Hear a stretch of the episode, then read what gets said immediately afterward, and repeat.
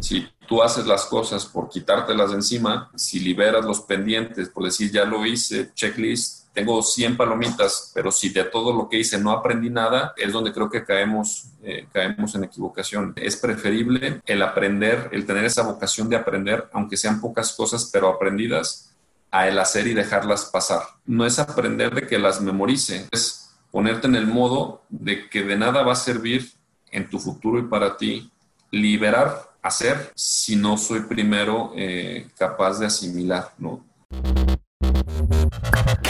Hola, te doy la bienvenida. Yo soy Maite Valverde de Loyola y esto es Mentores. Cada semana te comparto la vida extraordinaria de héroes cotidianos en un solo podcast. Y estoy segura que encontrarás tu sentido de vida fascinante. Mentores. Hola, ¿cómo estás? Estoy feliz de presentarte este nuevo set. Mi invitado de hoy es Alejandro Romero Trujillo. Él, a sus 36 años de edad, es director general de Pinturas Prisa. Es una empresa de recubrimientos y pinturas líder en México por más de 74 años. Y en esta empresa también fue director de operaciones y cadena de suministro. Antes estuvo trabajando por ocho años en Cervecería Cuauhtémoc Moctezuma, en donde ganó un premio a la innovación en el 2008 por lanzamiento de nuevos productos. Es ingeniero industrial y de sistemas por el TEC de Monterrey, tiene un MBA en el IPADE, ha tomado diplomados y seminarios en diversas universidades como Berkeley, Atlanta, TEC de Monterrey y Universidad Panamericana. Es consejero de micro y pequeñas empresas en proceso de planeación estratégica y toma de decisiones. Y además es aficionado del análisis del fútbol, de la estadística, de la geografía y de saber todos los detalles históricos que nadie sabe y que él considera que son importantes para entender la complejidad de la vida y las fuerzas que la mueven. En esta entrevista vas a aprender todos los aspectos que conlleva dirigir y ser líder de una empresa. Cómo vivir inteligentemente, incluyendo valores, balance, preparación, el aspecto profesional, familia y felicidad. Vas a aprender cómo manejar a tus equipos de trabajo sin jerarquías. Vas a descubrir por qué es importantísimo aprender de la historia y la curiosidad por saber Hablamos de la disciplina en el trabajo, en el desarrollo y hasta en las finanzas personales. Por ahí tocamos el tema de la educación para los niños y pues bueno, me encantará saber qué es lo que más te sirve y qué es lo que más te gusta de esta entrevista, así que compártamelo y taguéame en redes. Te espero en Instagram y en Facebook Mentores con Maite. Acuérdate de suscribirte a este canal de YouTube Mentores con Maite para que te lleguen las notificaciones. Califícanos con cinco estrellas en iTunes para que le llegue a más personas este programa y también estamos en Spotify y compártelo con quienes creas que también puede servirles esta entrevista. Que la disfrutes. Alejandro, qué gusto que estés aquí en Mentores. No, nada de eso, Maite. Muchas gracias por invitarme. Un gusto estar contigo. Oye, quiero que me cuentes, tú de chiquito escribiste una carta a la NASA y te la contestaron. Sí, en alguna revista eh, eh, de, mis papás, creo, en algún libro, revista, veía una, una dirección tal cual de, en Houston. Este, y mi sueño de chiquito siempre era ver el espacio, el astronauta y todo eso.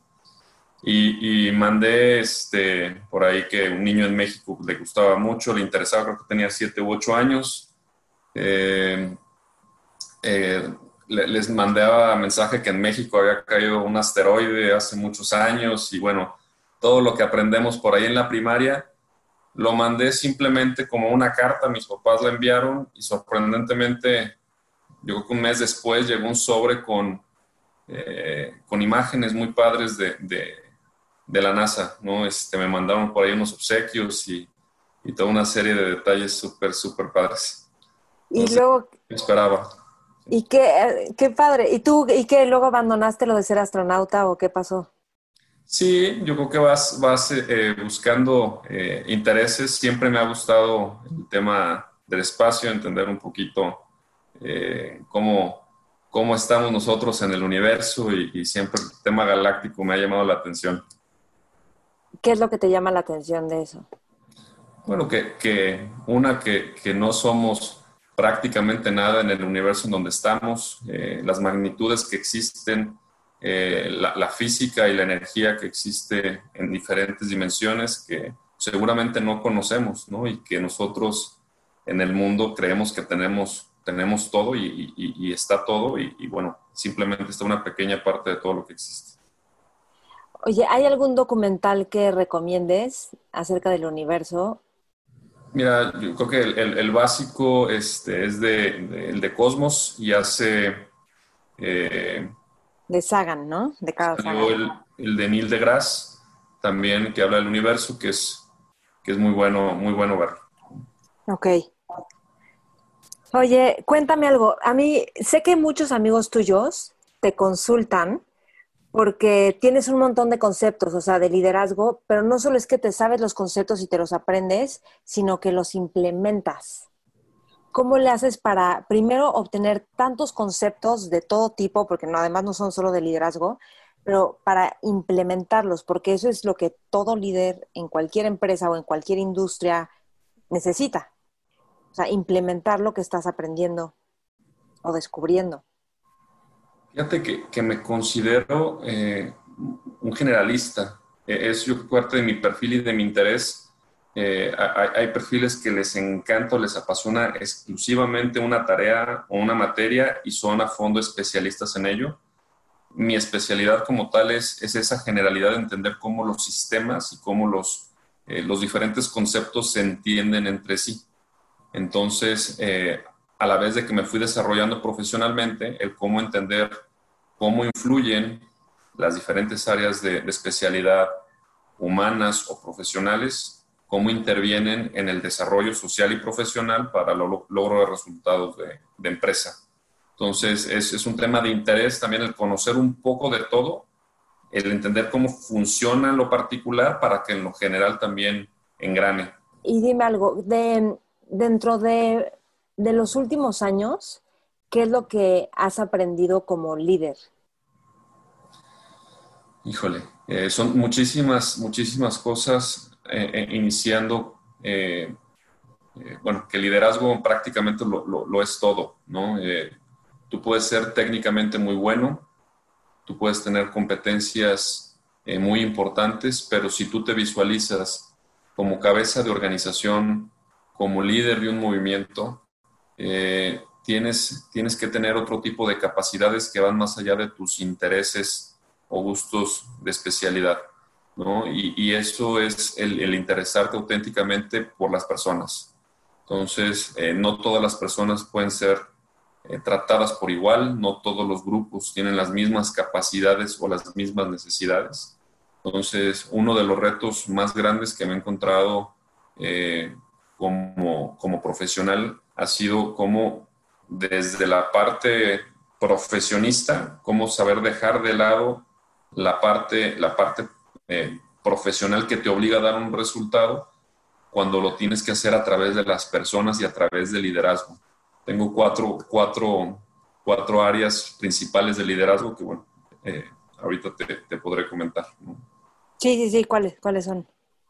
Bueno, digo, y ahí, eh, habla, habla y está basado en una, teoría de las estrategias y de las fortalezas desde el liderazgo, que son la visión, tengas muy buena visión, hacia dónde vas, el qué, el qué quieres hacer. Si no tienes bien definido el qué, este, no tienes visión.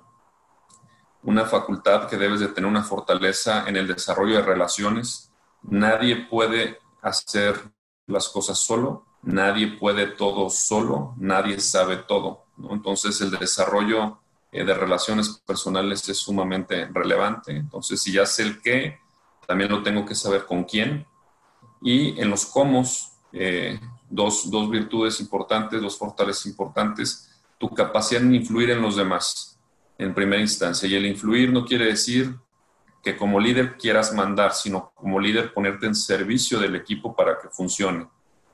Y en segunda instancia, en conjunto y sabiendo influir, que la mayoría de las veces es con el ejemplo, cómo ejecutan en conjunto esa, esa visión que ya, que ya establecieron. Entonces, si tengo el qué, que es la visión, si tengo el quién, eh, que es eh, las relaciones personales fortalecidas, el cómo es una relación entre los niveles de influencia que puedes ejercer positivamente y las capacidades de ejecución de los equipos. ¿Hay algo de esto dentro del liderazgo que a lo mejor no era algo que te fascinara, pero que lo has desarrollado porque lo ves necesario? Por ejemplo, yo, yo no me había dado cuenta hasta que otros líderes me dijeron que tenía muchísimas estructuras, que yo tengo un montón de estructuras y todo en Excel y todo calculado y todo así, pero yo lo hacía por necesidad, porque decía que si no hago esto después se me va a olvidar y no me va a acordar cuánto, o sea, todo lo que, todo mi historial de un montón de cosas.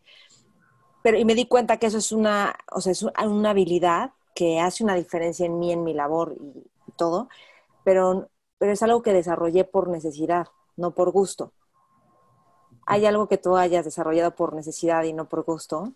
Sí, sí, al, principio eh, de mi carrera, obviamente traes una estructura base, traes una estructura totalmente profesional, pero el mundo te pide una realidad muy diferente. Entonces, estas capacidades o competencias duras, eh, con un sistema de trabajo, con estructuras, con métricos, cuando llegas a la realidad, tienes que balancearlas con tus capacidades blandas, que es como las personas tienen que entender e interactuar con, con, la parte dura y hacer que las dos cosas funcionen.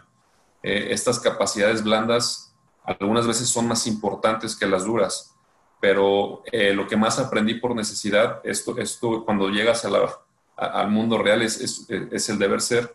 Sin embargo, eh, lo que aprendes por necesidad es de que no hay una fórmula definida. Eh, dice que el liderazgo es un estilo único definido o tu sistema de trabajo es exitoso. Eh, lo que aprendí fue a que estas capacidades de organización a veces es necesario y conveniente enfocarte en unas y te dan resultado y de acuerdo a las circunstancias y esa capacidad de entender y leer eh, cómo, cómo, funciona el exterior, moverte hacia un lado u otro. No, no hay una fórmula definida. Tú puedes decir, si esto me funcionó, por aquí sigo. Eh, un aprendizaje que he tenido es que, que, eso no es así. ¿no? Tienes que estar dispuesto a cambiar radicalmente de concepto y muchas veces eso va con, con este tema de, del ego, de la humildad, de decir, oye, no es que estuviera equivocado, simplemente ahora toca hacer cosas diferentes. Y dime algo, cuando vas a implementar un nuevo concepto o una nueva estrategia o dinámica, o sea, ¿cómo le haces para darle seguimiento? Porque justo como es algo nuevo, no es algo habitual. Entonces, ¿qué es lo que haces? No sé, te pones un post-it o, te, o pones recordatorios de alguna forma o creas una estructura de seguimiento. ¿Cómo le haces para sostener eso a través del tiempo y darle seguimiento para que se implemente? Si tú tienes claro el qué, la parte conceptual de, qué quieres lograr, lograr, y estás seguro que, que algo tiene que cambiar, eh, tienes que reunir al equipo, ¿no? Entender claramente eh, las competencias de los equipos que tienen que ser complementarias, que es, no puedo tener a, cuatro en un equipo que sean iguales, por muy buenos que sean, tienen que ser diferentes para lograr ese qué. Y el enfocar el cómo eh, lo he logrado con, con seguimiento inercial. ¿A qué me refiero? Que si tú haces un encargo, si tú haces una activación o si tú en lo individual, no nada más en lo grupal, necesitas eh, iniciar algo, no funciona sin un poquito de disciplina. Y eh, esto lo he, logrado en, estrategias importantes, en seguimientos de 12 semanas. Si 12 semanas constantemente estamos entendiendo qué se busca y cómo lo logramos, eh, hay gran probabilidad que que el proyecto continúe su rumbo que después necesitará sus ciclos de afinación más adelante, pero sigue. Si, si lo arrancas una, dos, tres semanas eh, y esperas eh, resultados después, es, es, complicado. El método de seguimiento sería generar inercia a través de seguimientos por 12 semanas. Te voy a cambiar de tema. Em, sé que estás interesado en mindfulness o en temas de meditación. ¿Por qué te interesan estos temas? Complementar eh, la parte personal, la parte individual la parte del, autoconocimiento, que eh, más allá de que tus capacidades, tus competencias, tu, esfuerzo, tu capacidad de relacionarte, tu capacidad de influir, eh, va conectada con tu, con tu eh, fondo, ¿no? con, tu, con tu raíz. Y creo que esa, esa parte siempre tiene que estar de alguna u otra manera conectada, ¿no? estar consciente primero eh, conectada y a la vez eh, tranquila. ¿Y meditas? ¿Practicas meditación? No, no como quisiera, me gustaría hacerlo más. Oye, vamos a entrarle a todo esto que tú eres como eres como un estuche de monerías de conocimientos, o sea, todo lo sabes. Creo que es creo que si alguien juega maratón contigo, casi todas las respuestas las sabes. Bueno, sí, pero muchas. Em, ¿Por qué tu pasión por los datos y la información o, o saber, por ejemplo, que me decías que te fascina la geografía? ¿Por qué te apasiona ese tema? O sea, ¿por qué podría ser fascinante? son, son temas diferentes pero complementarios, ¿no? El tema de la información, el tema, el tema de, acumular eh, datos, yo creo que va muy relacionada con, con este interés eh, de, desarrollar visiones. Eh, si tú entiendes perfectamente el, el, pasado y sabes entender los datos en tu contexto presente, es muy probable que puedas entender alguna parte del futuro, ¿no? Entonces, no todo es ciertamente correlacionable, pero hay algo de dato, algo de historia, algo de elementos que, te pueden dar claridad de cómo va a funcionar el futuro. Entonces, ante esa, ante esa necesidad de, anticiparte, de, crear escenarios, de ver cómo va a funcionar el mañana, eh, siempre el, tener datos y comprender los datos estadísticos o no, del, pasado es, es, interesante, no te da un insumo para ello. Y del tema de la geografía es, siempre ha sido un, gusto, una, fascinación el, conocer el mundo. Este, casi conozco todos los estados, me gustaría terminar de conocerlos, conocer la, la natural, la parte natural me, me, gusta mucho, me llama la atención cómo, eh, como lo comentaba al inicio, cómo entendiendo los diferentes sistemas, oye, eh, entiendo, si entiendo la geografía y entiendo la demografía y entiendo este, la cuestión, por lo tanto, climática, pues puedo entender otras cosas de cómo funciona una comunidad, ¿no? Por ejemplo, como, como qué? Dame un ejemplo así claro, ¿no? De cómo funciona una comunidad al entender que a lo mejor no es obvio para, para nosotros. Pues, pues mira, eh, yo veo, por ejemplo, eh, y claras, muy claramente aquí, aquí en México, ¿no? ciudades como Monterrey, como Mexicali, que se desarrollaron en zonas muy aisladas, en zonas eh, donde los recursos naturales no son tan vastos como en diferentes partes eh, del país, como eh, no tenían tantas vías de comunicación o acceso a otros recursos, como a través de sus fortalezas, quién llegó ahí, cómo llegó ahí y con lo que tuvieron pudieron salir adelante, ¿no? Por el contrario, ves otro, otro tipo de comunidades que tienen comportamientos o rasgos característicos diferentes. La gente de Mexicali, la gente de Monterrey, caracterizada, la gente de Torreón, algo similar, caracterizada por ser comunidades de mucho trabajo, también son, son comunidades, son sociedades ya, grandes ciudades, eh, que, que, se ayudan mucho entre sí, ¿no? que protegen eh, las marcas locales, que buscan el desarrollo local. Eh, en Chihuahua también es otro, otro buen ejemplo, cómo, cómo el empresariado ayuda a construir al Estado más allá de lo que pueda hacer el gobierno. Entonces, eh, ese tipo de, cuestiones las entiendes precisamente viendo, pues vamos a llamarle esos rasgos antropológicos de cómo nacieron las sociedades, bajo qué circunstancias. Y detalles como el que me contabas de que Guadalajara está más al sur de, ah, bueno, de Cancún, ¿no? Sí, cuestiones geográficas de saber dónde estamos parados. Este, eh, cuestiones de, de, que el clima no es igual en todos lados y cómo influye. Eh, todos tenemos, el, Yucatán está al sur, pero la mayoría del país piensa que está al, sur del país y Yucatán está al, sur de la, al norte de la mayoría del país, geográficamente hablando. Eh, es importante que, que, contemples todos los aspectos, ¿no? Porque los climas son diferentes, las personas cambian, los recursos que tienen las, esas, esas estados, esas zonas cambian en México o en cualquier parte, parte del mundo. Entonces, el entender la geografía como parte de cómo, cómo funciona el mundo es, es algo para mí muy relevante. Ok. ¿Tienes algún otro dato así interesante que, casi nadie sabe?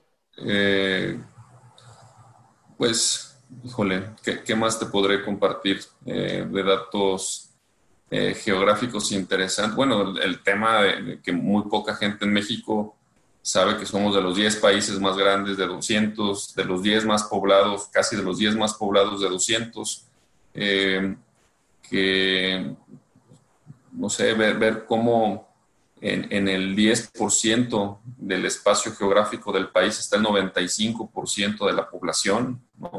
Eh, entonces, cuestiones que, cuando te sales un poquito, te subes este, a, ver cómo funcionan eh, los sistemas, cómo funcionan las comunidades, cómo funciona, cómo se mueven por las necesidades de recursos, eh, es, algo, es algo muy interesante. Oye, y te quería preguntar, espérame, de e, esto que decías de entender el pasado para verla, o sea, es como hacer una, esta, una probabilidad de cómo va a ser el futuro. Sí, y al mismo tiempo la idea es que el futuro, o sea, la innovación, ¿no? Como también romper con, con, con tendencias que a lo mejor ya no están funcionando. Entonces, ¿cómo usas el pasado para interrumpir y crear algo nuevo? ¿Cómo usarlo?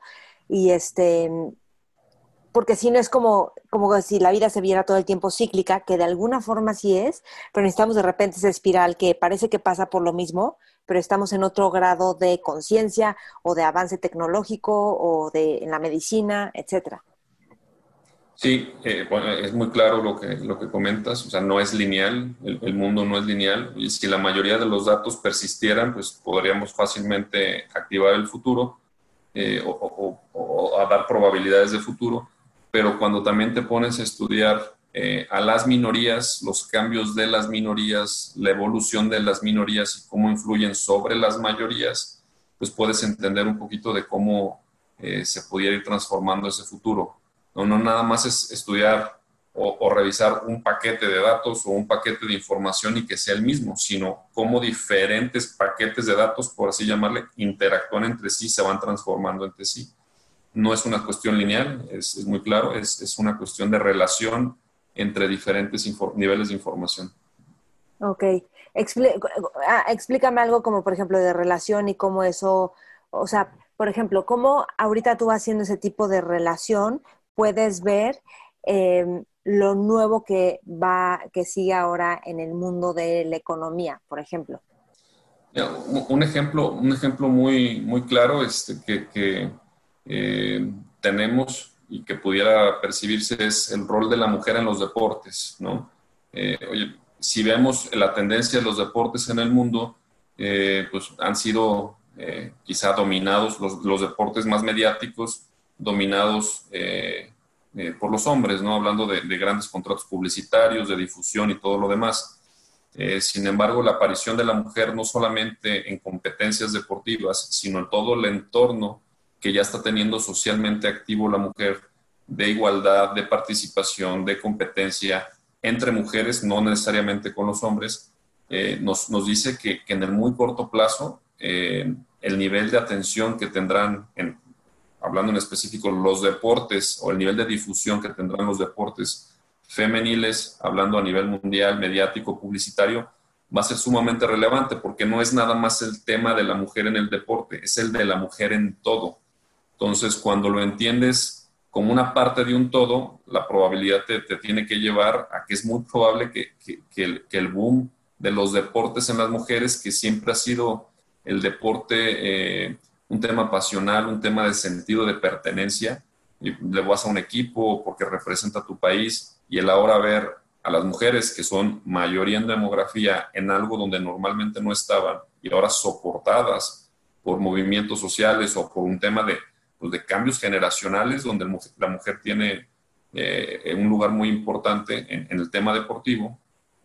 Entonces, eh, esto nos dice que, en el corto plazo vamos a ver quizá que en algunos deportes eh, el público en general ya no quiera ver el deporte de hombres, sino que quiera ver el deporte de mujeres. ¿Tú crees? Yo creo que sí. Porque yo también he escuchado de eso que, que el desempeño no es el mismo, entonces a veces la gente prefiere ver el de los hombres porque el desempeño es mayor. Eh, yo creo que es una curva de aprendizaje o de evolución, como todo, eh, pero hoy en día tú ves en diferentes deportes el nivel de desempeño, este, lo ves igual, mejor que en algunos casos este, hombres que ya tienen mucho tiempo en lo mismo. Pues, sí, sí, eso sí, estoy, estoy de acuerdo. Digo, para mí, qué honor, ¿no? Que las mujeres, pero, pero también creo que todavía hay un gap de, de que haya una afición por el deporte o sea, por el fútbol femenil, por ejemplo, no solo de mujeres amantes del fútbol, ¿no? Sino también de hombres.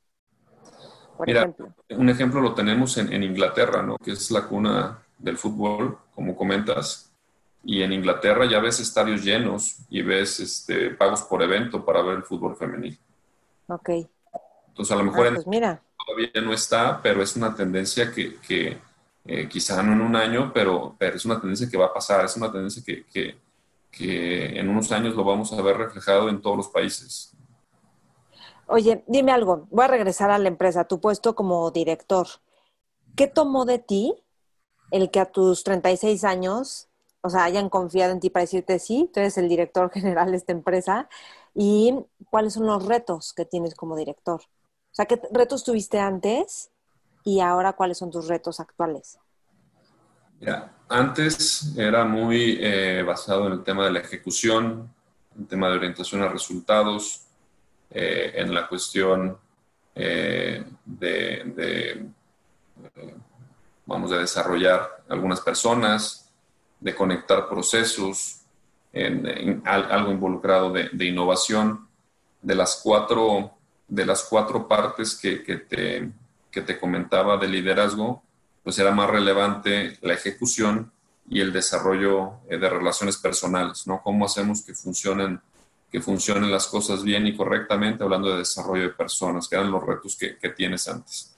Ahora, el reto de, una dirección general en, esta empresa o en cualquiera siempre va en dos rubros. Hay dos principios que habla de, eh, primero, la claridad de rumbo, que es la visión. Tú tienes que dejarle claro a toda la organización, por los medios que sean eh, correctamente necesarios, hacia dónde va el barco, ¿Cuál es la visión? qué, queremos, hacia dónde vamos. Esa, esa, claridad de rumbo, si no la del director general, entonces, eh, ¿quién la da? Entonces, tiene, tiene que estar eh, lo más nítida posible, lo más transparente posible y con un horizonte de tiempo eh, también declarado.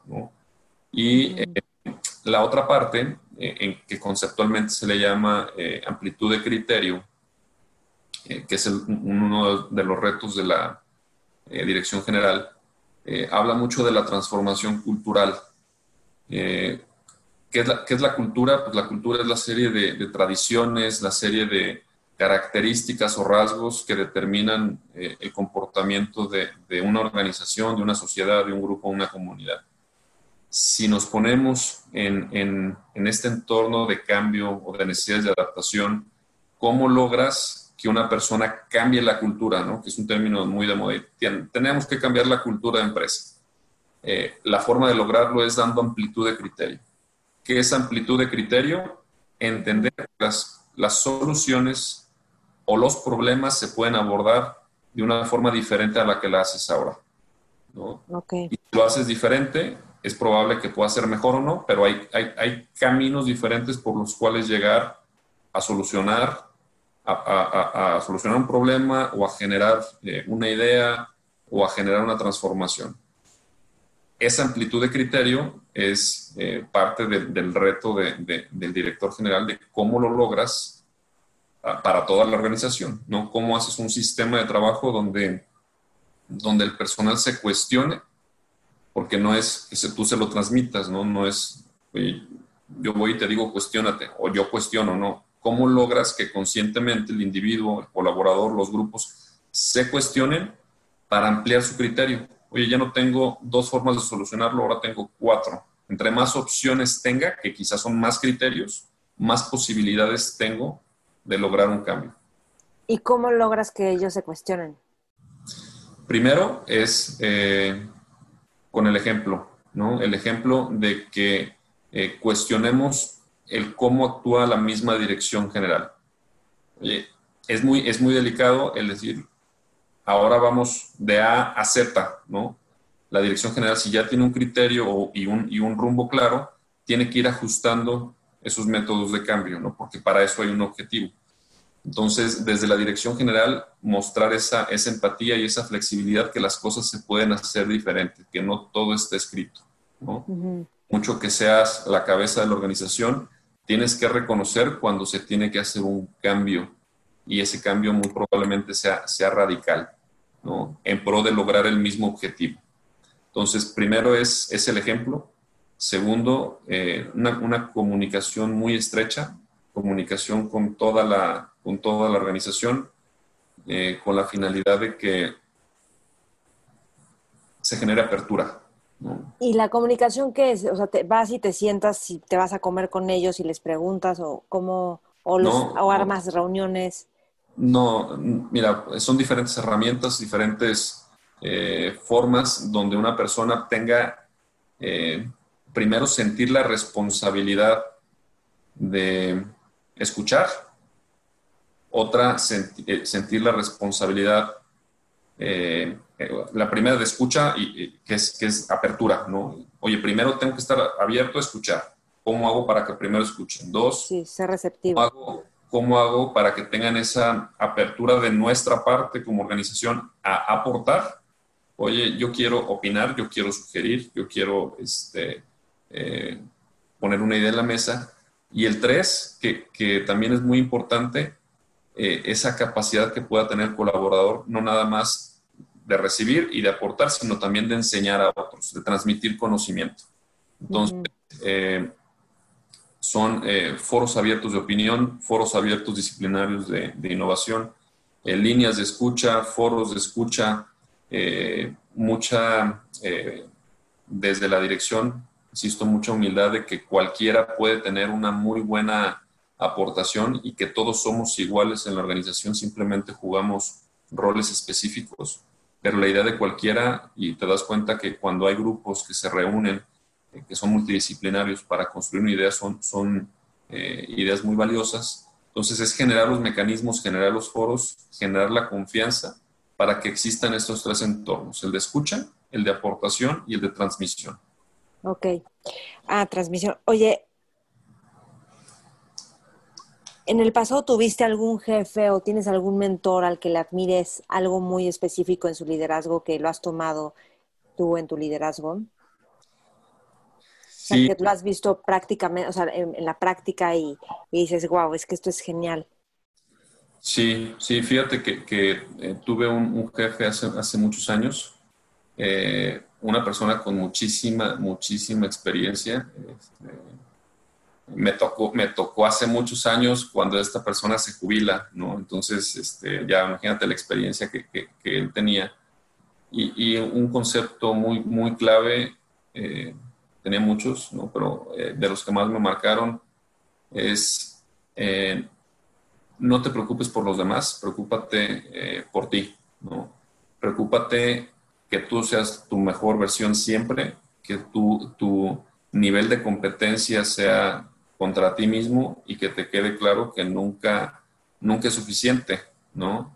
Eh, siempre me decía, oye, tienes que buscar y a mí tienes que llegar conmigo con el cómo sí, ¿no? El no, el está, buscar, buscar por los medios posibles el cómo sí. Y una muy importante también es el confiar en tus capacidades. Eh, yo estaba muy, muy joven y cuando uno va iniciando carrera... Y dices, ¿cuáles son? no de joven. Tienes muchas dudas, ¿no? Y estaré haciendo bien o mal. Este, confía siempre en tus capacidades. Mm. Es lo primero, lo primero que debes, que debes hacer teniendo claro que todos nos equivocamos, este, quitar el miedo al error. Hay que tener siempre una confianza en ti. Es, algo que me dejó muy marcado de él. Ok. ¿Cómo confiar en ti? ¿Cómo confiar en ti? Eh, primero, eh, teniendo claro que te vas a equivocar, ¿no? teniendo claro que, que más de alguna vez eh, puedes no tomar una decisión adecuada y que estés preparado para ello. Yo creo que no nos, no nos preparan en la escuela para equivocarnos, al revés, nos penalizan por equivocarnos. Entonces, ese ciclo de aprendizaje no se madura tanto en los modelos educativos eh, de cómo extraigo valor del, del, error. ¿no? Este, si tú, eh, te empiezas a mentalizar de que en alguna parte puedes cometer un error, Obviamente tu enfoque es hacerlo todo lo mejor posible, a dar tu mejor esfuerzo, pero, pero hay una gran posibilidad que, que, oye, no es un error drástico, fatal, pero dice, oye, esto lo pude haber hecho muy diferente.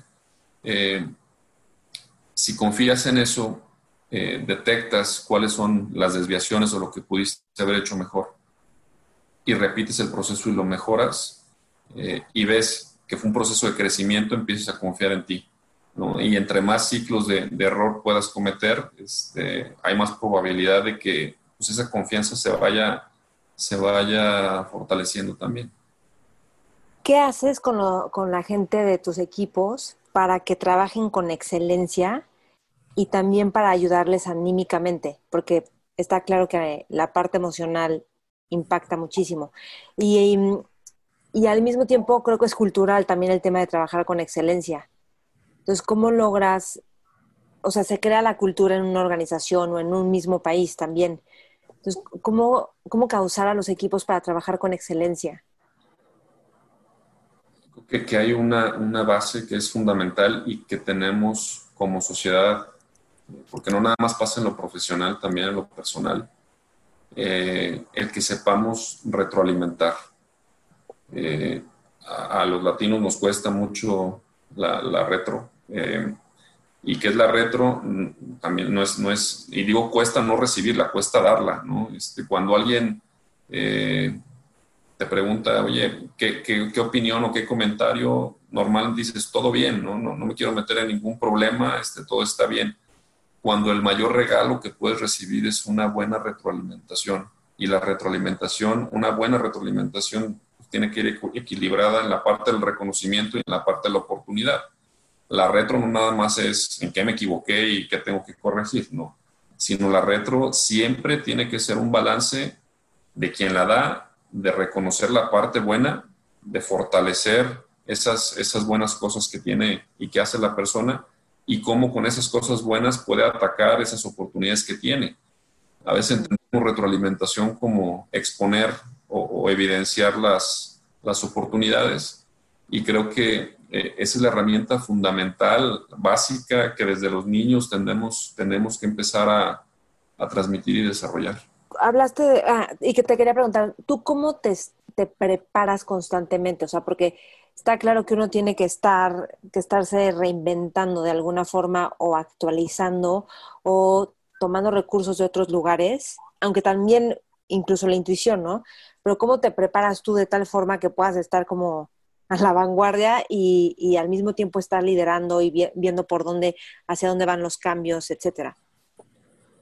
Que, primero la persona tiene que tener un interés auténtico y que es una, es una competencia, no, no, no, no es eh, que, que, la, que, la, tengas o no, sino tiene que ser auténtico de que quieras hacerlo y desarrollarlo, que es la facultad del aprendizaje si tú haces las cosas por quitártelas de encima, este, si liberas los pendientes, por decir, ya lo hice, checklist, oye, tengo mi, mi, bucket list y, tengo 100 palomitas, pero si de todo lo que hice no aprendí nada, eh, es donde creo que caemos, eh, caemos en equivocación. Eh, es preferible el aprender, el tener esa, esa, esa vocación de aprender, aunque sean pocas cosas, pero aprendidas, a el hacer y dejarlas pasar. ¿Y cómo le haces para aprendértelas? Y, no, es, no, aprenderlas. no es aprender de que las memorice, es, es una voluntad de decir qué tengo que hacer, cómo funciona, en qué me puedo equivocar, si me equivoqué, cómo lo corrijo para que la próxima vez que lo entienda, eh, ahora sepa cómo abordarlo. y, y, existimos personas que, que, oye, necesito entregar esto pasado mañana, lo hago con toda la velocidad, más por un, por un proceso de, quitarme esta situación de encima que por entenderla. Entonces, eh, mm. primero es ponerte en el modo de que de nada va a servir en tu futuro y para ti liberar, hacer, si no soy primero eh, capaz de asimilar, ¿no? Y, y es una, una, cuestión a lo mejor un poquito profunda, pero es desde el ser, ¿no? Puede que crece, oye, a mí no me interesa aprender, a mí no me interesa saber, a mí me interesa hacer.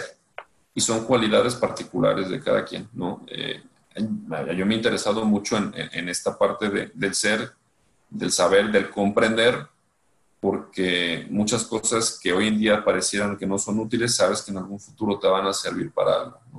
Y no se puede saber todo, no se puede comprender todo, pero hay cosas relevantes que pasan muchas veces en la vida, que si personales y profesionales, que si desde la primera vez eh, las aprendiéramos a hacer, no sufriríamos tanto en el futuro. Sí. ¿Tienes alguna especie de, de coach con el que trabajes o como mesa, un mastermind o algo así? No, en específico no, pero sí eh, tengo determinado el, platicar, el conversar, el hablar con mucha gente, ¿no? exponer estos temas, discutirlos, eh, abrir panoramas, ampliar criterios, no con uno ni con dos grandes especialistas, que sí lo he hecho, ahorita no tengo eh, uno, uno fijo, sino el, que tengas, el que te enriquezcas cada vez de la mayor cantidad de personas posibles, que valga la pena, ¿no? Ajá. ¿Y qué es lo que haces? O sea, le llamas por teléfono, te vas a tomar un café o te vas a comer con ellos.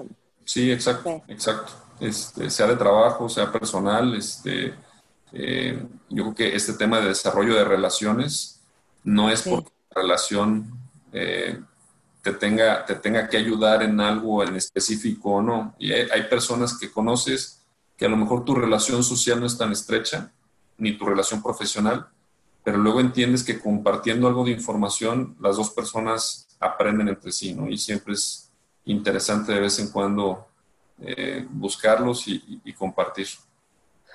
Oye, hablando de esto, de, preguntarle a personas, si, si tuvieras la oportunidad de ir a cenar con tres personajes históricos, con tres cenas, Una con uno, otro con otro, otro con otro. ¿Con quiénes cenarías? No importa que estén vivos o muertos. Fíjate que, siempre me ha llamado mucho la y, analizado bajo, la misma estructura que, te comento, ¿no?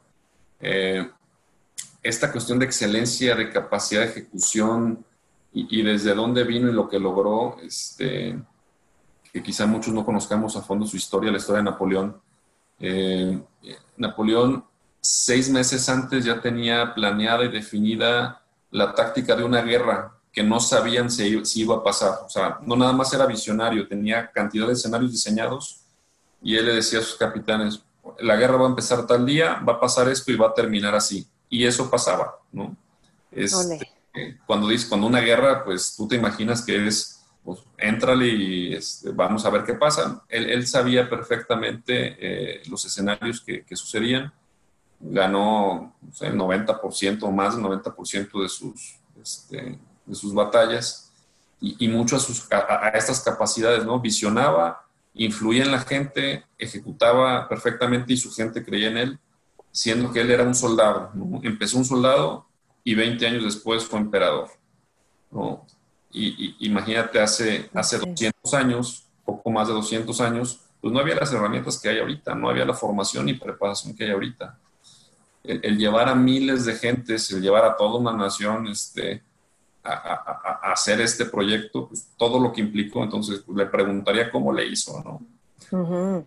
¿Qué tuvo, qué, ¿A qué le dio más peso? Este, porque es imposible, como lo platicábamos hace rato, que todos sepan de todo este, y que todos puedan con todo, tuvo que haber tenido un equipo, ¿no? Algo, algo que le ayudara a que, ¿Quiénes eran ese equipo, no? ¿Quiénes eran sus estrategas también, no? Si los desarrolló o los eligió así, o, qué pensó o cómo hacía, ¿no? En este proceso de, de, planeación, que por cierto Napoleón era, era fanático de los mapas también, este, para, que, para que lograra, para que hiciera esto posible, ¿no? que, que, de ser soldado a ser emperador en... Ya sé. Yo siempre, esas personas que de repente del, de X llegan a un lugar, digo, o sea, ¿en qué momento, cuáles fueron las decisiones claves, las conversaciones clave, las acciones clave, ¿no? Pero bueno, ¿con quién más?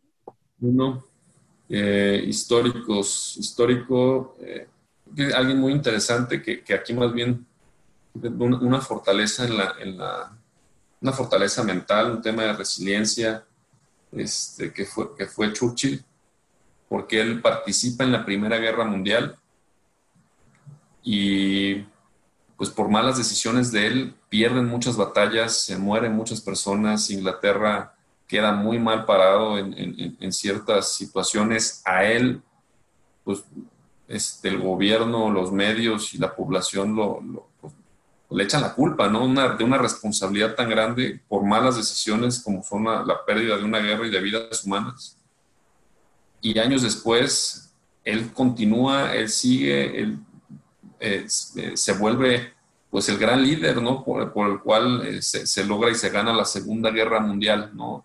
El cómo tener ese carácter de tener pues esa losa, esos errores tan, tan importantes encima y no nada más reconocidos por ti, sino por tu país, por tu gobierno, por tus medios y por tu gente, y decir, voy a seguir y voy a estar y voy a poder y voy a ganar, ¿no? Este, y, que no te detenga la vergüenza, ¿no? El peso, El peso de la responsabilidad, este, porque seguramente no lo hizo con dolo, pero eh, ese peso no quiere decir que le haya valido, ¿no? ¿Cómo lo fortaleció para que, pues, también 20, 25 años después, pues, e, él haya sido el gran, pues, el gran líder este, que ganó la Segunda Guerra Mundial, ¿no? Y que, que ganarse la confianza de la gente para que lo volvieran a dejar a tomar decisiones, ¿no? Después de, errores tan, tan importantes que cometió. Entonces, él, creo que, que, ¿qué pasó por tu cabeza, no? Yo creo que algo que a todos nos pasa y más a las nuevas generaciones, pues es de que queremos tirar la toalla muy rápido, ¿no? Por los errores que cometemos o por los errores de los demás, ¿no? O porque se complican las cosas. Y, exacto, y la vida está hecha, está hecha de eso, ¿no? Este, de errores, de aprendizajes y, y de saber este, que la toalla no, no, la, no la debes de tirar a la primera, ¿no? Este, ¿qué, qué, pasa cuando, cuando tiras la toalla a la primera? Pues no hay aprendizajes. Sí, no te pierdes. Yo creo que te pierdes un montón de, de descubrir tu fortaleza interna de entrada y todo lo que vas, a aprender, aprender en el proceso.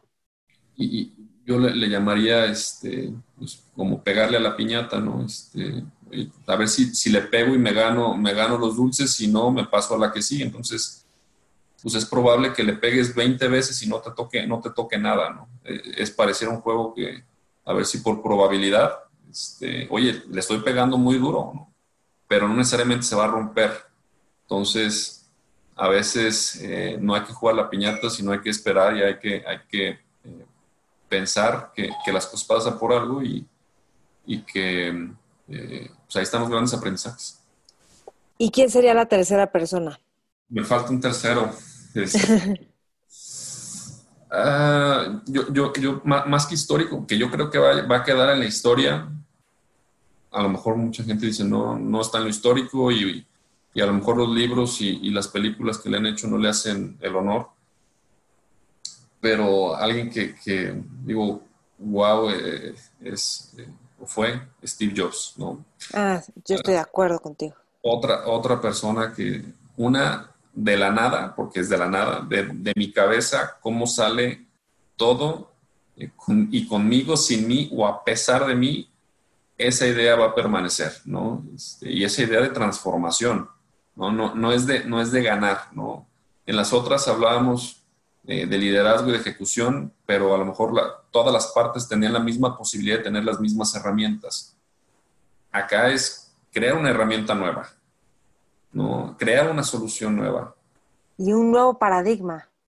Romper todo, todo, todo, todo lo que estaba establecido y que eh, para mí pues, tiene que ser claro que el, tiene que marcar eh, pues, una, una, coyuntura, una marca en la historia de la humanidad, ¿no? Porque a raíz de, de, pues, de esa visión, pues las, las, cosas o el mundo está cambiando de manera importante. Oye, no es, no es el teléfono y no es el y, no es este los gadgets ¿no? que, que, que tenemos, pero este, es, la idea de que todo se puede romper, cualquier paradigma en un periodo corto de tiempo y de manera radical. Entonces, eh, me encantaría haber platicado un día con él, ¿no? Este, de, de, cómo lo hizo. Yo creo que eh, seguramente se quedaron en el tintero muchas ideas de, lo que pudiera pasar a futuro. Sí, eh, pero fue impresionante su innovación y cómo los pone a trabajar y que le importa el diseño toda la experiencia de tiendas que hay actualmente lo inició Steve Jobs con lo que quiere hacer con las tiendas. Ahorita ya es lo más X, ¿no? Y los restaurantes y todos los lugares, pero es buenísima la biografía de, de Walter Isaacson. le hace, que además dice de lo duro que es y todo lo que sea, pero yo lo amé. O sea, cuando leí esa biografía decía, hasta te sientes inteligente mientras estás leyendo por la inteligencia de este cuate. Sí. Sí, sí, tres diferentes, con tres razones quizá diferentes, pero se me da interesante tener una conversación con ellos. Sí.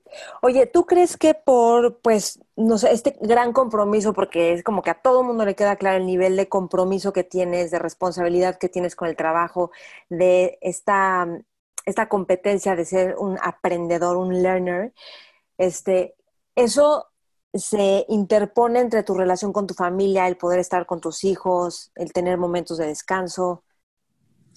Eh, ¿O lo balanceas o qué es lo que ¿Cómo lo es, es, clave lo que comentas. No, no, eh, no, me, no me, visualizo eh, quizá en, en, los términos de competitividad que, que eh, algunos grandes ejecutivos o grandes personas históricas pudieron estar porque le doy el peso a, todo, no al equilibrio. Para mí es también importante esa parte el, el, malabarear, vamos a llamarle así, con, con, cada una de las esferas que tienes, que si dejas caer una, eh, la, la, pierdes por completo, que es una el trabajo, otra la familia y la otra también la, la parte de la, de la salud. Entonces creo que cada una debe tener eh, su lugar. Es cierto que nunca es suficiente, o sea, por más que le dediques tiempo a una, nunca va a ser suficiente. Entonces tienes que hallar el punto eh, de equilibrio no, no todo el tiempo es el mismo, algunos, en algún tiempo unas requieren más que otras, pero darle su lugar a todas las partes. Tú te pagaste la carrera, ¿no? Conseguiste financiamiento, beca y, tú te la pagaste. Beca, financiamiento, mis papás me apoyaron con, una parte, este, la otra parte fue beca eh, y financiamiento y la maestría sí la, la por Ok. Ok, muy bien. Fíjate que había pensado que tú solita te, te, las habías arreglado en la carrera y te iba a preguntar cómo, o sea, cómo era esta experiencia de, pues, de conseguir beca, de hacer todo esto y además mantenerla, ¿no? Porque no es nada más ganarte la beca, sino. Y tenía, eh, mantenía la beca y yo empecé a trabajar en cuarto, quinto semestre.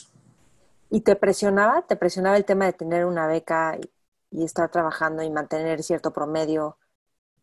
Eh, pues no, más que presionaba, digo, porque estudiaba, estaba seguro de lo que quería estudiar, era lo que me gustaba y, que, como te compartía, la, ingeniería industrial es una generalidad, es, aprender mucho de, mucho o poco de mucho. Este, eh, no me sentía tan presionado y tiene sus retos, hubo, hubo temporadas bastante complicadas, pero, pero me gustaba, ¿no? Era, estaba seguro que era lo que quería hacer y creo que eso, eso ayuda, ¿no? También cuando cuando no nada más tus capacidades dan para algo, sino también cuando tu, tu eh, visión de lo que quieras hacer va acorde con tu realidad, este, yo creo que facilita en algo las cosas.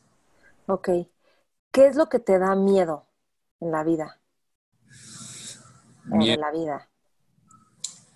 Fíjate que, eh, hace poco discutí eso con un buen amigo. Eh, yo creo que, que, no debemos de tener miedo a nada, debemos de tener respeto, ¿no? Y, y, el, el, respeto es a tus principios, el respeto eh, a, tu, a tu forma de ser, el respetarte a ti, a tu familia, los valores.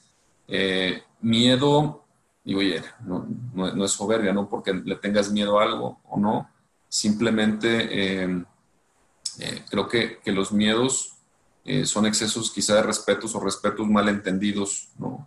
Entonces, yo diría más que miedo es, respeto a que eh, cumplas tus responsabilidades como deben de ser, respeto a tu esencia, respeto a, tus valores familiares, eh, respeto a que cuando termines tu trayectoria personal o profesional, tus hijos o, quien venga atrás de ti eh, se sienta marcado este, por, los pasos que dejaste. ¿no? Yo creo que eh, más que miedo es una motivación. ¿Te da miedo no lograr tus sueños o tus metas?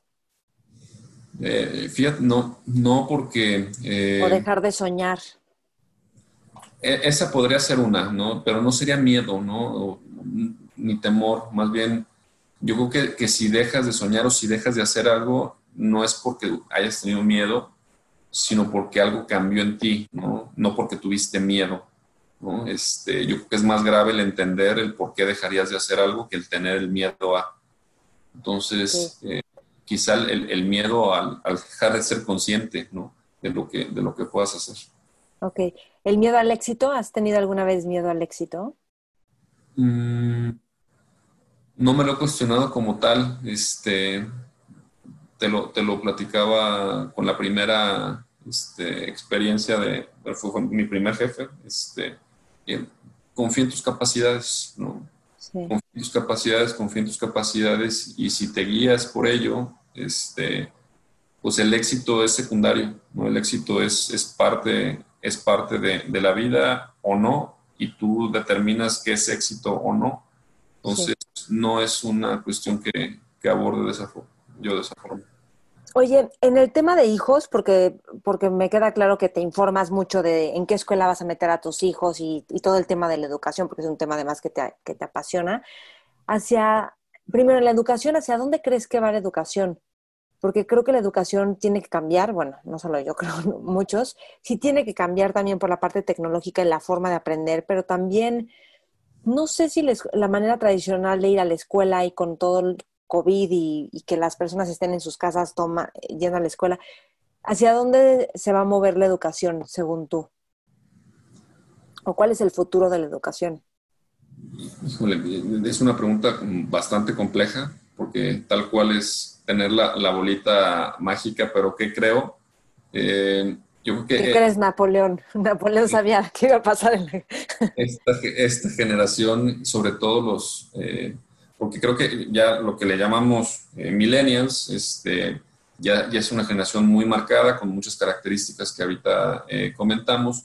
Eh, los que están estudiando ahorita, yo creo que de, los 15 años, de los 13, 14 años, secundaria, prepa, o que están iniciando su vocación profesional, son los que corren más riesgo, ¿no? De que en este proceso de, de madurez, de maduración en la que están, eh, vean una eh, situación eh, tan compleja como la que estamos viviendo y luego todo regrese a la normalidad y digan, puedo pasar un año o dos estudiando y no va a pasar nada, ¿no? Entonces, yo creo que esta generación hay que cuidarla mucho, esta generación hay que enfocarse muy claramente a, escucharla, a atenderla, a motivarla, a, a prepararse en lo que ellos quieran entonces, eh, más que el sistema educativo, en atención a generaciones, yo, pondría mucha, mucha, mucha, mucho enfoque en ellos. Y las nuevas generaciones, obviamente, en, los temas eh, de desarrollo digital, en desarrollo virtual, eh, esta cuestión de, dejar de personalizar las relaciones, donde ya los niños pues dejan de socializar quizá o de interactuar, que también es parte del desarrollo, va a marcar a los niños que ya, que algunos ya venían en esa tendencia, quizá de 12 años para abajo, donde la cuestión social todavía no está tan, tan firme, ¿no? Entonces, eh, creo que eh, la educación va a ser eh, en la parte familiar un poquito más aislada, más dependiente de lo que le enseña la familia que de lo que se enseña en la, en la escuela y con un alto grado de búsqueda de especialidad, ¿no? Eh, las carreras que hoy, existen, pues yo creo que la mayoría de ellas están por, por desaparecer y bueno, tendrán y, estarán surgiendo y ya lo están haciendo este, nuevas, eh, nuevas carreras, nuevas formas eh, de ser un profesional en algún rubro que la persona desee o que el mercado pida, cosas que, que, incluso estamos conociendo como, como nuevas. ¿Crees que debería de ser más corta la carrera? yo creo que la carrera no debería tener tiempo. Eh, bueno, pero una licenciatura, por ejemplo, o estudiar una ingeniería, que en vez de que sean cuatro años y medio, a lo mejor tres, dos y medio. Que, que, depende, depende mucho de, qué es lo que quiera hacer, ¿no? Este, hay, hay, cuestiones, como todo en la vida, eh, que son más sencillas, otras más complejas. Quizá no todo debería durar cuatro o cinco años, eh, a lo mejor algunas pudieran durar dos años y otras tendrían que durar siete, ¿no? Por el grado de especialidad, por el grado de influencia, por el grado de impacto en las futuras sociedades. Pero mira. ¿Cómo cuáles? ¿Cómo cuál debería durar siete? No sé, alguna cuestión médica de alta especialización, no sé. Ah, bueno, ok. Pero, por ejemplo, pues ahorita ves chavos que, que toman un tutorial de, eh, me lo platica un amigo esto, ¿no? que, que eh, toman un tutorial de programación, ¿no? y en seis meses son mejores programadores que, que alguien que estudió cuatro años, ¿no? Bajo una metodología, bajo herramientas de más fondo. Pero bueno, si, si lo que busca el mercado es un desarrollador especialista, pues quizá eh, algunas carreras dejen de existir por eso, ¿no? Porque se volverán técnicas o se volverán de mucho enfoque, tanto que las carreras no sean necesarias. ¿Hacia dónde va el mundo digital? ¿Te acuerdas que platicábamos a principios de año, antes de todo lo del COVID? Y me decías, ¿no? Que eh, los deportes que iban a hacer todo en estadios virtuales, eh, jugadores virtuales, todo virtual. Y yo decía, no, ¿cómo? Pero sí tiene que haber futbolistas, o sea, de verdad. Y me decías, no, ya no va a haber, no va a haber estadios. Y yo decía, ¿cómo? Y que las, las celebridades serían mujeres, o sea, de carne y hueso, de carne y hueso. Pero ¿hacia dónde va todo este mundo digital o tú de, lo que sabes y... yo creo que, que, sobre todo ahora por la contingencia, pues va a acelerar muchos, muchos cambios. Eh, el tema de uso de plataformas digitales, no nada más de entretenimiento, sino de la vida diaria, pues se vuelve un deber ser. Ya nos demostramos como sociedades que sí se pueden hacer las cosas sin, salir de casa, sí se pueden hacer a distancia, y nos gusta la, personalización. Hay ciertas personas, sociedades que nos gusta la, cercanía o ver las cosas en vivo, pero eh, creo que esto ha, marcado también que, los procesos se van a acelerar ¿no? completamente, que los niveles de consumo que se tenían antes se van a reducir para volverse eh, prácticas eh, digitales. ¿no? La venta de videojuegos en, en, los últimos tres meses ha este, superado cualquier cualquier expectativa, la venta de equipos de cómputo, de iPads, de, todas las herramientas de, uso eh, digital, pues eh, ya no pasó por contingencia y es algo que se va a quedar. Entonces, eh, yo creo que, que, todo el mundo y la estrategia digital, pues este otra vez también es el parteaguas, donde no hay vuelta de hoja. Yo creo que empresa que no se suba a un tema de estrategia digital, de resolver sus problemas a través de una vía tecnológica, eh, pero manteniendo una base de contacto y de personalización de alguna forma, eh, pudiera eh, o va a tener grandes posibilidades de, persistir. ¿Crees que vaya a cambiar la manera de construir departamentos y casas? O sea, dado que ahora todo el tiempo seguramente ya vas a estar en tu casa trabajando, quizá cambian las necesidades de cómo quiero entonces mi casa, ¿no? Sí, sí, también esto es, un, tema que se ha discutido mucho últimamente. Eh, hace muchos años las grandes casas, las casas de los abuelos o de los bisabuelos tenían el despacho, la oficina, ¿no? Que dejó de existir. ¿Y para qué existe la oficina? Pues si ya nadie tiene oficina en su casa y todo el mundo sale, ¿no? Los espacios de trabajo en casa van a, van a ser una nueva moda. Este, hoy antes era el living o, algún espacio necesario en casa, ahora va a tener una prioridad clave porque trabaja el papá, porque trabaja la mamá, este, eh, la forma de cómo se construye. Y, sí, en los edificios a lo mejor hay como la parte ejecutiva, pero si hay COVID, no puedes ir esa parte. Me explico entonces, qué tema, ¿verdad? Los espacios, los espacios comunes tendrán que ser definidos de manera eh, diferente. Entonces, sí, las instalaciones eh, eléctricas, ahora todo el mundo está, haciendo instalaciones, instalando antenas, redes, eh, ampliando su capacidad de Internet, este, aumentando la cantidad de contactos. Oye, ya estoy gastando más en energía, estoy pensando en soluciones alternas para consumo energético. Entonces, sí, seguramente todo el, cómo hoy en día se vive y se, se diseña y se construye un hogar, este, una casa, un departamento va a estar cambiando. Oye, vamos a hablar de, finanzas personales, que creo que es un tema súper importante, que a menos que uno se ponga pilas, o sea, casi nadie lo tiene, ¿no? Y es clave qué haces con, los ingresos. O sea, eh, como en porcentajes, ¿tú tienes alguna estructura familiar? O sea, ¿la estableces con tu familia o tú de manera individual en la que un porcentaje es para ahorro o para inversión? ¿Cómo, cómo eh, este, manejas las finanzas personales? de entrada es, eh, una cuestión de, disciplina. Es decir, si tú crees eh, que, va a funcionar por el simple hecho de quererlo, pues no. Y la disciplina, pues que es el análisis y el registro y la planeación, obviamente. Todo, todo iniciará con, la planeación. Eh, tú tienes una expectativa, y no es exacta, pero en muchos rubros tienes una expectativa de, de tus flujos, de tus ingresos y sobre esa expectativa pues tienes que hacer una planeación anual, ¿no? O semestral o, como tú la definas. Pues sí, como empresa, ¿no?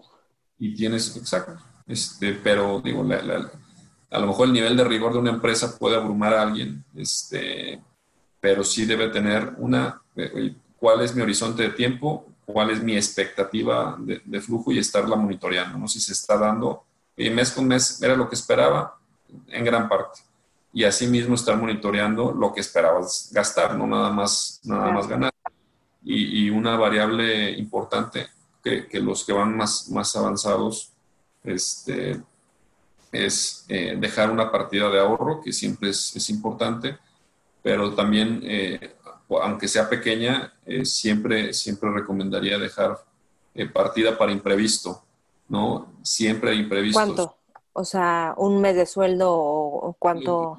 Lo que cada quien este, pudiera definir, normalmente es muy menor que el ahorro, pero ¿qué pasa cuando tienes un imprevisto, que siempre sucede, terminas tomando el ahorro?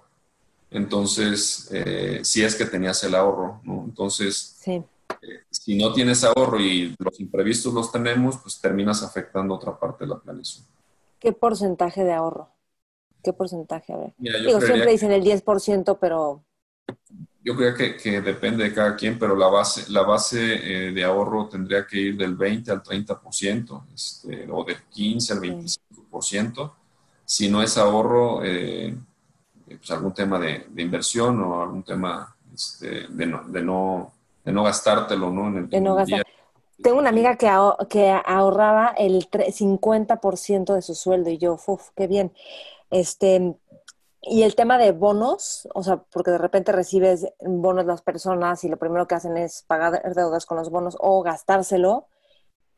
¿Qué es lo que tú haces con bonos? Mira, primero es, eh, los planeas sobre un promedio histórico, pero yo, yo recomiendo no contar con ellos, ¿no? Que sean una sorpresa positiva a no una sorpresa negativa, ¿no? Ajustas tu plan ya que lo tienes no, no haces tu plan basado en que los vas a tener, ¿no? Sobre todo eh, las partes eh, comerciales, eh, los, diferentes negocios que, pudieran tener un ingreso que, que, la parte variable este, o, su, estacionalidad sea alta. Oye, yo espero que, en diciembre, que es mi mes bueno, este, vendo el triple de lo normal, entonces ya contemplo ese dinero yo contemplaría un promedio, ¿no? Si hay un excedente que es una sorpresa positiva para construir el siguiente ciclo, pero no contemplarlo ya como parte de tu planeación. Ok, entonces, bueno, la disciplina de medir, o sea, cuánto estás ganando, cuánto estoy gastando y estar llevando el registro, ¿no? Y cuál, en qué estoy planeando gastar. Y en el tema, y, y cuánto vas a ahorrar. En el tema de inversiones, ¿tú en qué recomiendas invertir? Ya, no importa la cantidad que tengas dispuesta para ahorrar, este, para invertir, pero siempre es importante diversificar. No, el, único consejo que yo daría es no poner todo en un proyecto, todo en, la misma canasta, sino sea un peso o la cantidad que sea, busca eh, en medida de lo posible diversificarla. Oye, no, siempre es óptimo hacer una mega diversificación, este, a veces necesita eh, cantidades importantes, pero en medida de lo posible, eh, cómo, cómo, buscar alternativas, ¿no? Eh, sean a través de compras, sean a través de algunas inversiones, o sea, a través de herramientas financieras. Tu bueno, de la educación con los hijos, que has leído de eso, sé que te gusta mucho Daniel Siegel, este libro del cerebro del niño, que es muy buen libro, por cierto, para todos los que sean papás de niños principalmente si están adolescentes igual ibas a entenderte a ti y a los niños. Yo como no tengo niños, ese libro me ha ayudado como para entenderme a mí y entender a otros niños. Pero ¿cuáles son los conceptos más importantes con los que te quedaste de ese libro o de cualquier otro libro de Daniel Siegel? No, no sé si has leído más libros de Daniel. Es que más que para los niños, precisamente es para los papás, ¿no? sí. sí, sí, sí, bueno, claro, pues es para los papás que tienen niños. No, pero me refiero a que no es para el papá que quiera, que quiera, digo que ese es el fondo, que quiera entender las conductas y comportamientos del niño, ¿no? Porque esa es la base, pero cuando lo lees, pues lo que terminas entendiendo es que tú eres el primero que, tiene que, apuntalar o mejorar algunas cosas para poder aplicar lo que entonces eh, eh, el libro eh, recomienda, ¿no? El cómo el proceso de, de, los niños, yo tengo, tengo tres, tres hijos eh, chicos y cómo eh, el cerebro de un niño de, dos años es totalmente diferente al, de cuatro, ¿no? Que tú los ves eh, chiquitos, que los dos se comunican, que los dos puedan tener, este, obviamente por edad, algunas facilidades o no, pero tienen necesidades totalmente diferentes de, de atención y de cómo abordarlos en cada una de las situaciones. Si tú, así como a las personas o a los grupos, eh, abordas los problemas, abordas las soluciones con tus hijos de la misma forma, eh, pues es una gran oportunidad, porque aún teniendo la misma edad, cada hijo tiene sus características. ¿Qué haces con un berrinche de un hijo? Híjole, eh, lo que debería hacer, debes de ponerte en sus zapatos primero, ¿no? El, el, que si lo está haciendo es, es, es por, por, alguna causa, ¿no? A veces por injustificada que sea o que pareciera, eh, no lo alcanzamos a leer, ¿no? Todavía los niños están en construcción de su, eh, de su capacidad de transmitir, ¿no? Y a veces es la forma que, que, transmiten, no porque ellos quieran eh, hacerlo así, pero es una necesidad que, que cubren de esa forma, ¿no? Entonces te tienes que ir al al origen del por qué y entender el, por qué pasa eso, ¿no? Más que omitir el, eh, o bloquear el berrinche es como, eh, no es tratar ya las cosas cuando, ya se desbordaron, ¿no? Sino cómo, cómo las entiendes para que no vuelvan a pasar o, o no pasen de la forma en la que pasan. Oye, hablando de esto, creo que puede ser emocionalmente desgastante cuando los niños pues están alborotados o lloran o lo que sea y al mismo tiempo pues también uno tiene sus temas personales y temas de trabajo. ¿Tú cómo procesas tus emociones? O si de repente traes mucha, mucho estrés o mucha carga o enojo, yo qué sé, este, o a lo mejor hay preocupación por temas varios, ¿cómo procesas las emociones o qué haces para como limpiarte o ¿Cómo manejas las emociones? Eh, y además, la carga que tiene un líder. Lo que pasa es que no sabemos todo lo que para un líder es ese puesto. Se ve muy bonito, pero no tenemos idea de lo que atraviesa un líder a nivel de compromiso, de desafíos, de demanda de los socios o de demanda de los de, los, de sus colaboradores o de las personas de hasta, abajo. Y te lo digo porque yo dirijo equipos y dices, a veces no tienen ni idea por lo que uno pasa.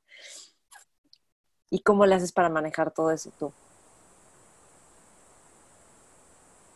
Fíjate que eh, es una parte saber diferenciar eh, cuándo eh, pedir ayuda y cuándo escuchar, porque todos necesitamos acercarnos con alguien que nos ayude a cambiar perspectivas o a, reflexionar. Pero también a mí me, funciona eh, mucho el, el, estar solo, ¿no? el darte tu tiempo para pensar, que a veces eh, no siempre la salida es, es hablarlo o entenderlo con alguien, muchas veces la respuesta está en ti es dar tiempo de, internalizarlo, este, de entenderte, este, de, despejearte tú, mismo un poquito y, hallar esa respuesta. Yo creo que, eh, bueno, en mi caso, el, requisito de estar un tiempo solo, ya sea para lo personal o profesional, es muy importante. ¿Y cómo buscas ese tiempo? O sea, ¿te vas a caminar o te quedas en un lugar solo, sentado? ¿O qué es lo que haces? Sí, sí desde poder hacer algo de ejercicio eh, solo. Eh, cuando vas manejando, apagas el radio y, vas pensando a lo mejor en eso, o en, mi lugar, en mi oficina, este, el, quedarte eh, reflexionando en, esas cosas, ¿no? Siempre, siempre es importante, no sé si funcione para todos, pero para mí es, es encontrar esos espacios, quizá una vez a la semana.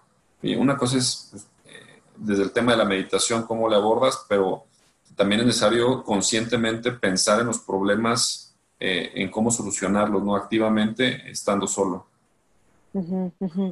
Ok. ¿A qué hora lees? Porque según yo lees muchísimo, por eso sabes tanto. Mm, tarde, soy nocturno. Este, bueno, digo nocturno, pero me, despierto muy temprano también, entonces, este, pero normalmente. ¿A qué, hora te despiertas? Seis y media de la mañana aproximadamente. Este, ¿Y seis y media y me duermo entre doce y una. Ok. ¿Y no necesitas una siesta de repente o ya estuvo. Algún día, pero no, la realidad es de que, de que no, el nivel de actividad este, siempre es importante, entonces no, no está tan fácil. Ok, yo entiendo esas rutinas, yo soy un poco así. Entonces, ¿te quedas leyendo tarde? ¿Como cuánto tiempo lees? Fíjate que, que eh, busco siempre leer algo, eh, pero eh, también busco mm, rescatar también el horario de sueño, ¿no? Porque luego, pues una cosa cobra otra, entonces al menos eh, media hora, media hora por la noche es lo que, lo que acostumbro. Si es más temprano, aprovecho un poco más. ¿Qué, ¿Tienes algún libro favorito? Digo, es, depende para qué tema, ¿verdad? Pero, pero que digas, este libro a mí me fascina. Fíjate que, me gustó el contexto histórico, como, te platicaba, me, gusta, me gusta mucho. Eh, de, manera de, hobby, de manera de, interés eh, personal, hay una trilogía de Ken Follett que habla de, la, de las guerras ¿no? de, este siglo. Eh, está El invierno del mundo, Caída de, gigante, caída, caída de gigantes y Del umbral a la eternidad. Son tres libros fantásticos que, que hablan del desarrollo de la, de la, guerra y tiene su intervención eh, de cómo se vivió en los países más importantes a través de ciertas familias. Entonces, para mí es una, un libro que me, una trilogía que me fascinó. ¿Por qué? ¿Qué es lo que te fascinó? Eh, fíjate, precisamente por lo mismo, porque te da perspectivas de, de, diferentes países, cómo lo vivió una, una, familia americana contra una familia escocesa o contra una eh, familia eh, inglesa.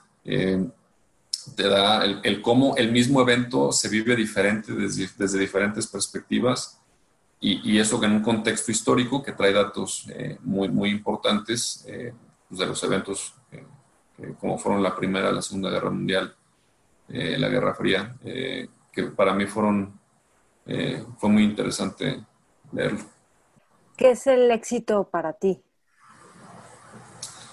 Fíjate que el éxito, yo lo tengo muy claro que el éxito tiene que ser la felicidad de mi familia, ¿no? No hay, no hay otra guía, no hay otro rubro y la felicidad es, es el equilibrio, el que estemos sanos, el que estemos juntos, el que disfrutemos juntos, el que tengamos eh, estos procesos de crecimiento familiar juntos. Entonces, para mí, para mí eso es, es el éxito, tal cual. Eh, si yo no pudiera estar junto con mi familia o no pudiera verla feliz o no pudiera tener eh, la, salud o, cómo vivimos este, hoy en día, este, creo que eh, eso lo consideraría que no, no habría llegado yo a, esa parte. Me decías en algún momento, no en esta entrevista, que el éxito profesional no es el que gana todo, sino el que sabe llevar mejor las pérdidas. Sí, sí, exacto. Y es basado en el aprendizaje, ¿no? Este, muchas veces aprendemos más de lo que no debemos hacer y de nuestros errores que de lo que logramos, ¿no? Y yo creo que ahí están las ganancias, ¿no? Si, si, si yo tengo ese cúmulo de, de, aprendizajes, yo creo que, que el aprendizaje es un, un, ciclo de éxito. ¿no? Este, eso de nada me sirve hacer muchas cosas si no aprendí. Entonces, eh, cuando tú asimilas un aprendizaje es, es un, bloque, un bloque de éxito. Ajá, mm, ¿Cómo te relacionas con una pérdida? Eh, primero, eh, entendiendo que si yo puse lo que en el contexto me tocaba poner o aportar, si lo hice correctamente, si lo hice conscientemente y el resultado no fue el que yo esperaba, lo único que me queda es eh, aprender. Entonces, eh, eh, desde un estado consciente, es, era lo que te tocaba hacer, era lo que podías hacer. No había otra forma de asimilarlo, ¿no? sería peor que no lo hubiera decidido o teniendo la, la solución enfrente por una causa de, de, de, mala práctica, este, no hubiera tomado alguna, alguna decisión, ¿no? Entonces, las pérdidas se asimilan eh, estando tranquilo consigo mismo de que se hizo lo que se debía. Ok. Oye, y cuéntame tus planes para cuando te retires. Que no sé si todo el mundo tiene planes para cuando se retire, pero, pero por ahí me dijeron que tienes planes de, cuando, para cuando te retires. No, son, son muchos. Yo que tienen que ver con el fútbol, o sea, con ser... No, claro, son, son sueños, son sueños, este, y son, son bastantes, ¿no? Son, son iniciativas que te encantarían. Y eso, bueno, de, desde eh, entrenar y formar este, equipos deportivos pequeños, no nada más de fútbol. Me, encantan los deportes, especialmente el fútbol. Pero te encantan los deportes y también la, la estadística de los deportes. Y según yo eres buenísimo para ver quién va a ganar, quién no. Sí, sí, mío, claro. Eh, todo, todo en relación a los deportes, el, el, el quizás ser pues por hobby, ¿no? Una, una carrera este, de formación este, deportiva para, para niños y jóvenes se me hace muy padre. Eh, el tema de, de, la cocina también, en el largo plazo, algo en, en, torno a la cocina como hobby me, me, gusta mucho me llama la atención. Y algo que, que también pues, tengo claro es, es el seguir viajando y, y conociendo personas y lugares. De lo del fútbol, tú como en, porque creo que ya hasta sabes dónde vas a estudiar para ser entrenador de fútbol, ¿no? Hay algunas ideas, me gustaría, ¿no? ok, ¿qué es lo que tú implementarías? O sea, ¿tú qué implementarías y tú qué crees que le falta al fútbol mexicano casi para tener un salto cuántico? Es la pregunta más difícil, Maite. Este, no te creas. Yo, yo creo que, que, mucho parte, este, más que el deporte, es, es nuestra, nuestra cultura, nuestra forma de, de abordar este, la responsabilidad, nuestro profesionalismo, de cómo eh, asimilar el éxito cuando ya lo tienes, eh, cómo desde casa, eh, pues esa mentalidad de, de los jugadores de alto desempeño como ahora, eh, pues no son buenos un año ni dos, llevan cinco, siete, diez, doce, ¿no? Y, es un tema de disciplina. Yo creo que eh, eso eh, solamente se puede lograr desde casa. Este, los sistemas de, educación deportiva, los, la, formación de de los entrenadores, las herramientas que pudieran tener, pues van a ir avanzando, pero, pero la clave de todo está, está en nuestra formación como, como sociedad, ¿no? Este, que desde los padres enfoquemos eh, a los hijos en que eh, el tema de la disciplina, cómo, cómo, eh, qué significa el tema del compromiso, el tema de la responsabilidad, el tema de, del plan de desarrollo de, de su vida, ¿no? Este, y eso creo que es, es, la base para que, para que en México exista cambio en el fútbol y en otras cosas. Creo que tú te meterías mucho el tema de mentalidad, ¿no? Son, eh, me vas a, sacar mi lado futbolero, este, son, son eh, como todo, es, también son cuatro aspectos lo que contempla el fútbol.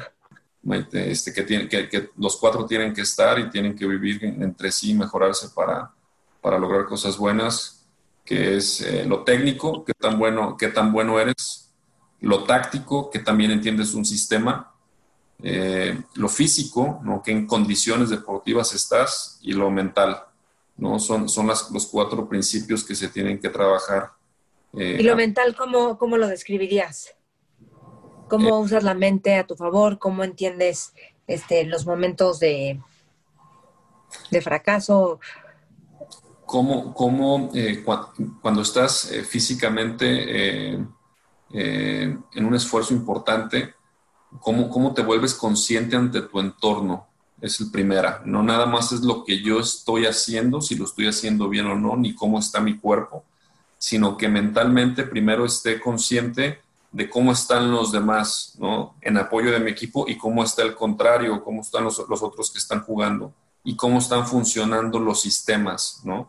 Primero es el estar eh, consciente de lo que está pasando y dónde estoy parado en lo colectivo y en lo individual. Y eso en el aspecto rutinario. Y eh, la otra es eh, en los estados anímicos, ¿no? Que es esa parte mental psicológica que, que cuando vas muy bien, eh, si, dejas de prestar atención por exceso de confianza, en cuestión de minutos se pierde todo un esfuerzo.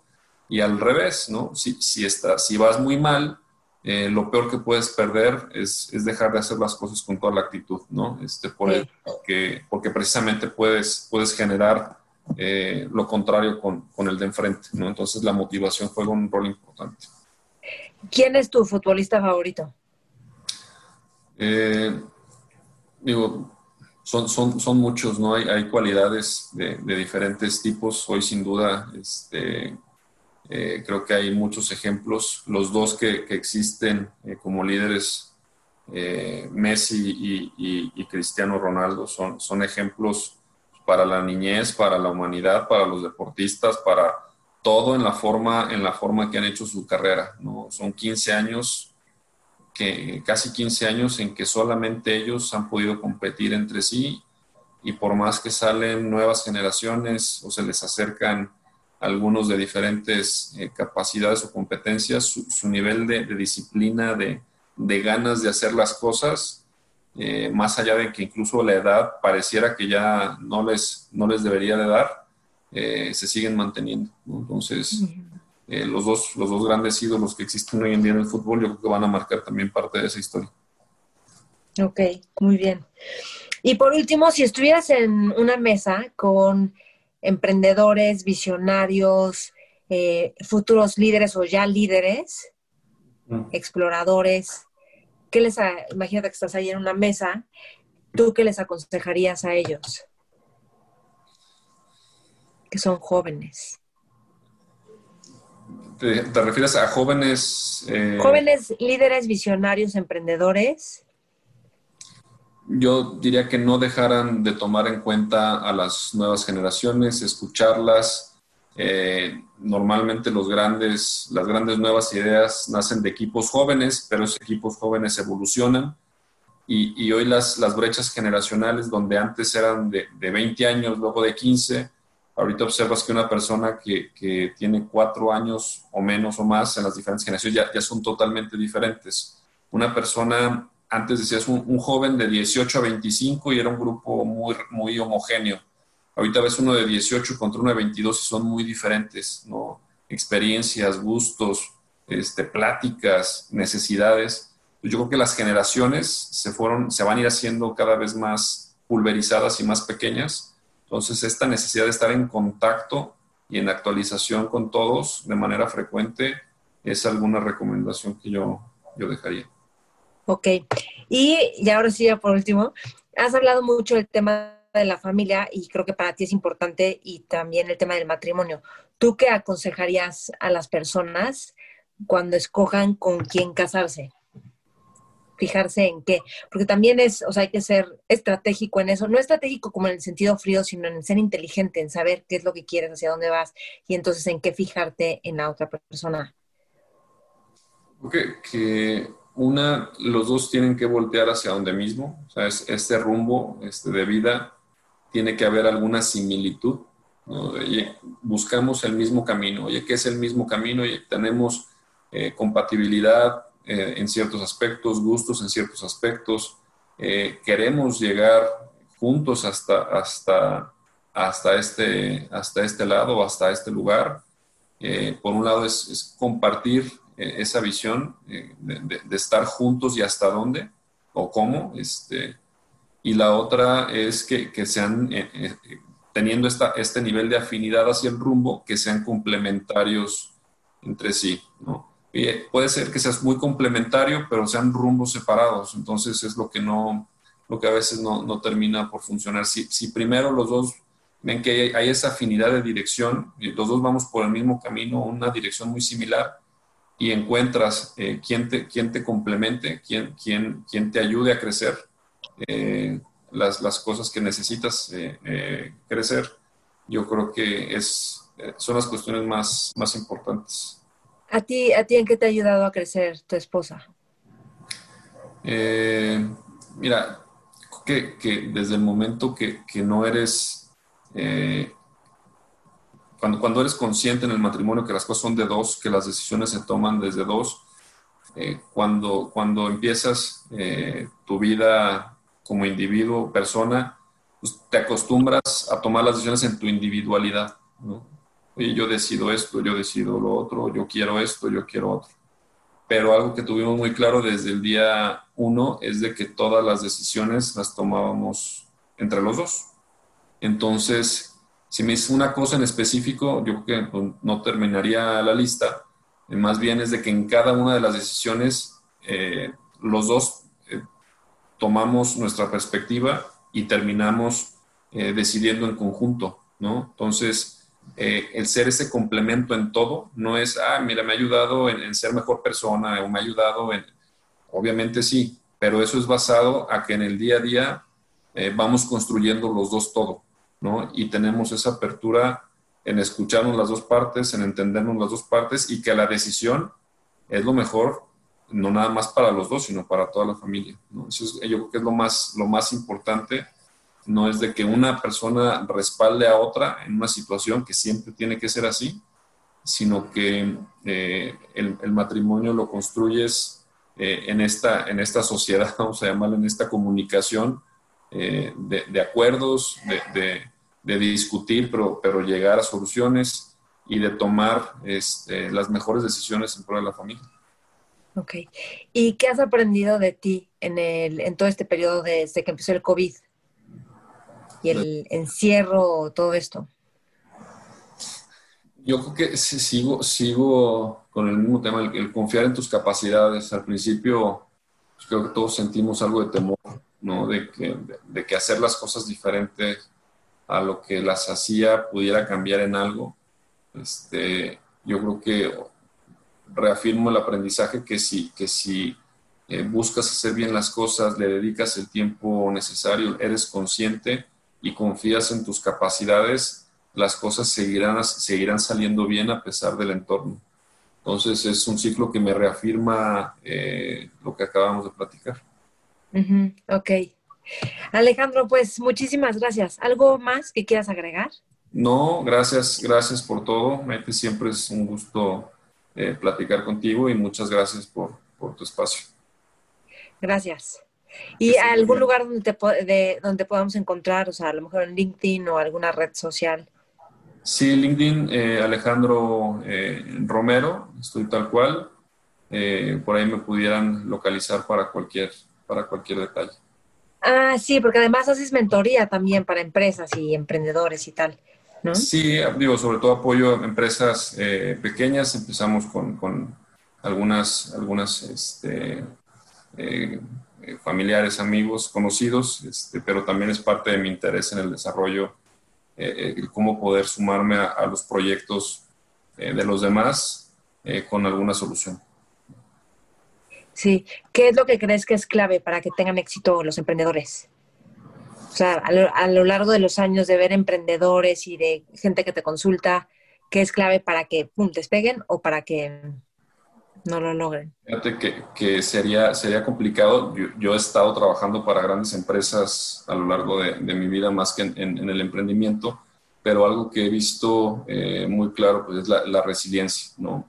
Eh, el, aprender de, las experiencias del pasado y cómo construir el futuro este, es, la clave, ¿no? El espíritu emprendedor eh, no, puede, no puede vivir sin, sin esta característica y es algo que si ya tienes claro qué es lo que quieres hacer, inténtalo las veces que sea necesario.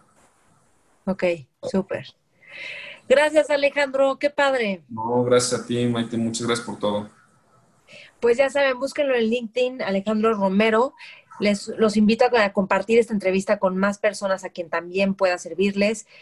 Se pueden suscribir al canal de YouTube Mentores con Maite, ponerle cinco estrellas en iTunes y también estamos en Spotify y nos pueden seguir en todas las redes Mentores con Maite, Instagram, Facebook. ¿Ok? Muchas gracias. Gracias, Alejandro. Estén muy bien. Saludos.